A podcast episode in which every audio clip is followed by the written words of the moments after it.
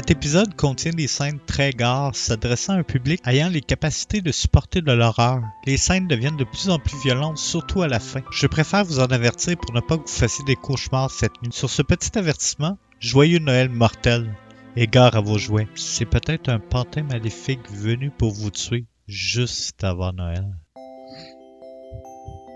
Le souper se termine enfin et maintenant, place aux cadeaux. Beaucoup de cadeaux sous l'arbre cette année. Je m'assois devant l'arbre de Noël avec mes cousins et mon horrible cousine Samantha Clark, une fille sadique qui me frappe souvent. Je vous passe la description des cadeaux sous l'arbre de Noël pour passer directement à mon préféré. J'ouvre la boîte. Je perçois au fond de l'emballage cadeau un pantin en bois, le pantin que j'ai rêvé depuis très longtemps. Je voulais vraiment ce petit pantin de bois pour pouvoir jouer avec lui. J'ai mis immédiatement ma main à l'intérieur de la fente, derrière le pantin. J'ai senti une énergie mystique, un peu comme si une force maléfique était à l'œuvre. Je vais l'appeler Martin et ça sera mon nouvel ami. Je cherche à l'intérieur de Martin et je ne vois aucun mécanisme. Elle prend vie.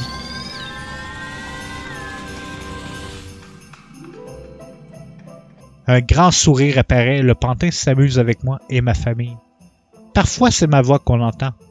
Parfois il parle de lui-même avec une voix différente. Ma famille est impressionnée par mes talents de marionnettiste. Je n'ai pas pu leur avouer que je n'avais rien à voir avec ses mouvements et que la poupée bougeait d'elle-même. Ma maman me demanda de partager la poupée avec mon horrible cousine, ce que je refusa. Ma petite cousine insista. J'ai entendu une voix au loin, comme un écho dans la tête. Je réalisais que c'est Martin, le pantin qui me parla. Il semble avoir lu mes pensées et ne souhaite pas que je le partage avec ce monstre. Il me demanda de prendre un couteau de cuisine et lui crever un œil. Je tournai la poupée vers moi et je lui dis non. Je ne fais pas ça, petite poupée. J'ai senti à l'intérieur de ma main logée dans la tête une chaleur intense. La couleur du pantin prit une teinte de rouge. Quelque chose d'étrange se passait avec ma main. J'ai l'impression que la poupée est animée par une présence maléfique qui s'agrippa à ma main, la même énergie que je sentis en insérant ma main à l'intérieur, mais plus puissante, et avouons-le, plus démoniaque. La poupée utilise mon bras, où elle est accrochée pour frapper la petite fille avec sa tête violemment. Vu que je voulais pas aller dans la cuisine chercher un couteau, je pleurais et lui demandais d'arrêter. Ma petite cousine s'est retrouvée au sol, avec le nez en sang. Ma maman m'a forcé à aller dans ma chambre en me tirant par le bras. Fort, très fort. Je me suis même cogné la tête sur le coin d'un mur et mon front saigne un petit peu. Je suis rentré dans ma chambre de nouveau seul pour réfléchir à mon geste horrible que je venais de commettre à l'égard de ma petite cousine, cette hideuse enfant. Je suis fâché contre Martin, très fâché même. Je mis la poupée sur la commode et alla dormir. En fait, je suis parti pleurer en silence dans mon lit.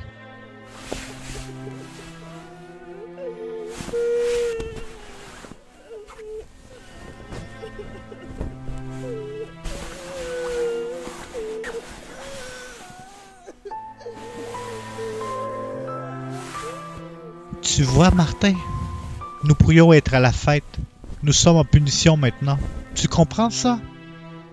Pourquoi as-tu fait ça, Martin? Dis quelque chose. Arrête de me regarder.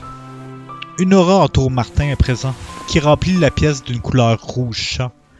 Les murs semblent s'allumer comme lorsque nous sommes devant un feu et que les flammes ardentes éclairent un endroit sombre. Il me demanda de mettre ma main en lui, dans le dos, et que je joue avec lui une dernière fois avant de dormir. Je suis trop fâché. La lumière ardente m'empêche de trouver le sommeil. La maison est calme, tout le monde semble dormir depuis un bon moment. Mais moi, je n'y arrive toujours pas. Encore? Tu veux que je joue avec toi Encore? Je te l'ai dit tantôt, j'ai pas envie. Je préfère m'endormir. Demain, les enfants vont être debout tôt pour jouer avec leurs cadeaux. Je jouerai avec toi demain, Martin. Dès que tout le monde sera parti.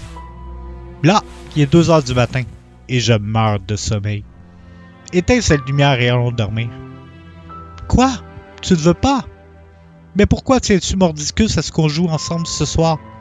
Nous avons la vie pour jouer, Martin. Alors, dormons maintenant. Éteins cette lumière, Martin. Elle m'empêche de dormir. Quoi?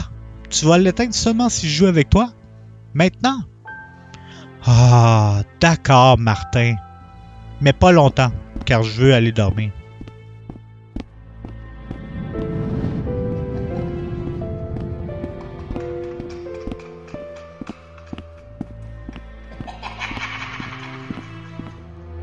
Je ne contrôle plus mes jambes, Martin, ni mes bras.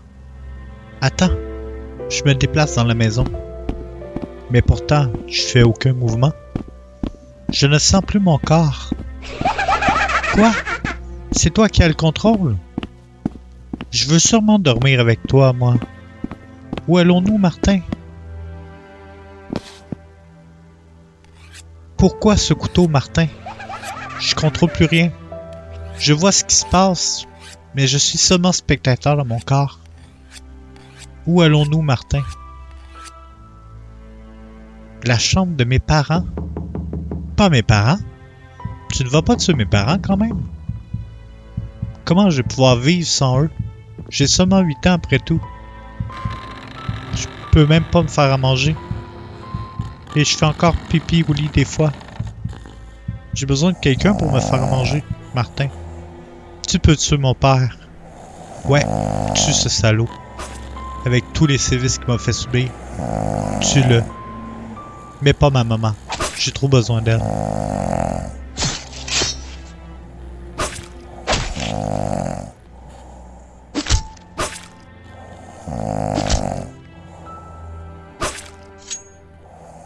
Merci Martin.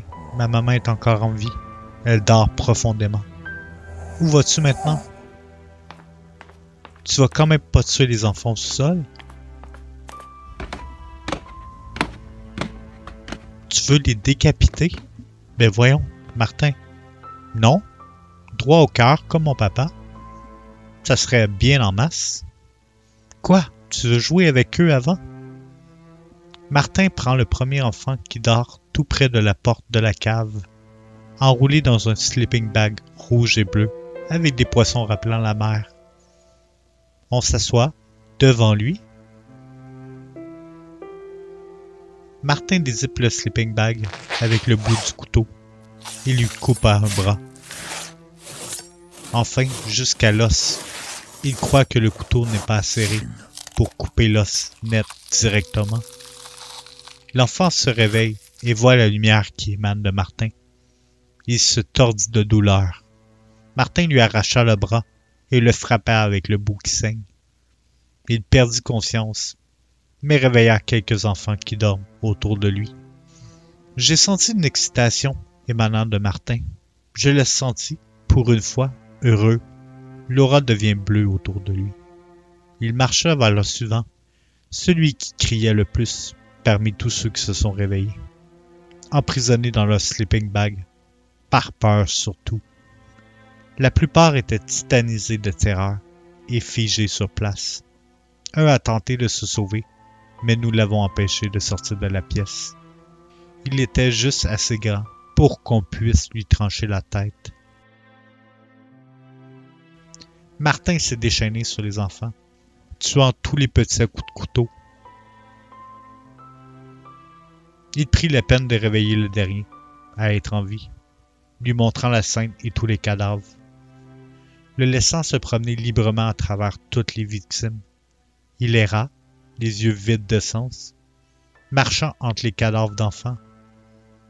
Je crois qu'il n'avait pas la force de pleurer, ou son cerveau s'est éteint, marchant seulement comme un zombie, avant de les décapiter froidement. Voici mon pire Noël que j'ai vécu. Et vous, pouvez-vous battre ça?